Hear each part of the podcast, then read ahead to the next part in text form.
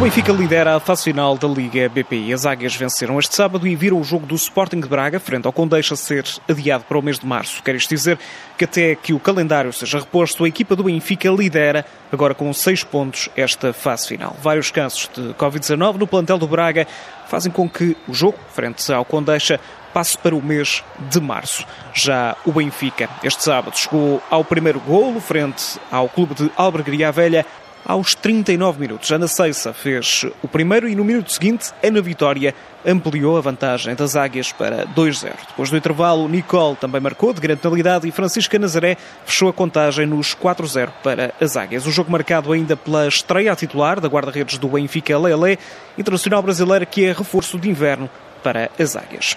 Já em Torres Vedras, o Sporting garantiu o primeiro triunfo nesta fase final. Vitória por 2-0 sobre o Torriense, com golos de Ana Capeta e também de Marta Ferreira. No final da partida, a treinadora adjunta, Joana Tilly, explicou à Sporting TV que a equipa das Leões cumpriu o principal objetivo neste jogo? Tínhamos um objetivo claro, que era o de trazer os, os três pontos aqui de Torres Vedras e que foi, eh, que foi cumprido. Claro que nós eh, desejávamos, pelo volume de situações que, que criámos na primeira parte, eh, através também de uma entrada muito forte no jogo, claro que gostávamos de ter concretizado mais.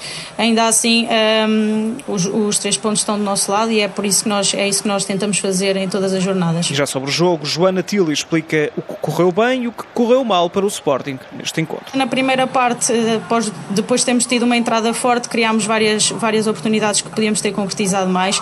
Depois, na segunda, aí sim nós entramos mais num, num jogo, fomos mais precipitadas, tentámos chegar mais vezes um, às zonas de finalização.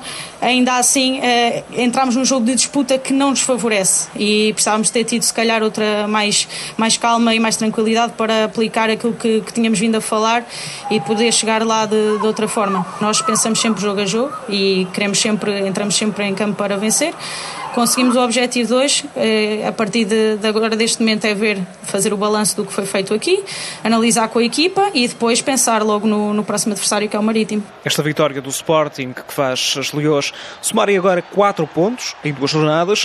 O Sporting tinha empatado com o Famalicão na primeira ronda, no próximo jogo, e como ouvimos, a treinadora Joana Tilly vai defrontar a equipa do Marítimo. Marítimo que somou uma derrota este final de semana, foi frente ao Famalicão, um jogo onde a equipa insular em Famalicão até entrou a vencer com um gol da internacional portuguesa Telma Encarnação. Depois, a resposta do Famalicão, dois golos de Vitória Almeida, a bizar nesta partida, e ainda Daniel a fechar a contagem. O Famalicão iguala-se o Sporting no segundo lugar, tem quatro pontos.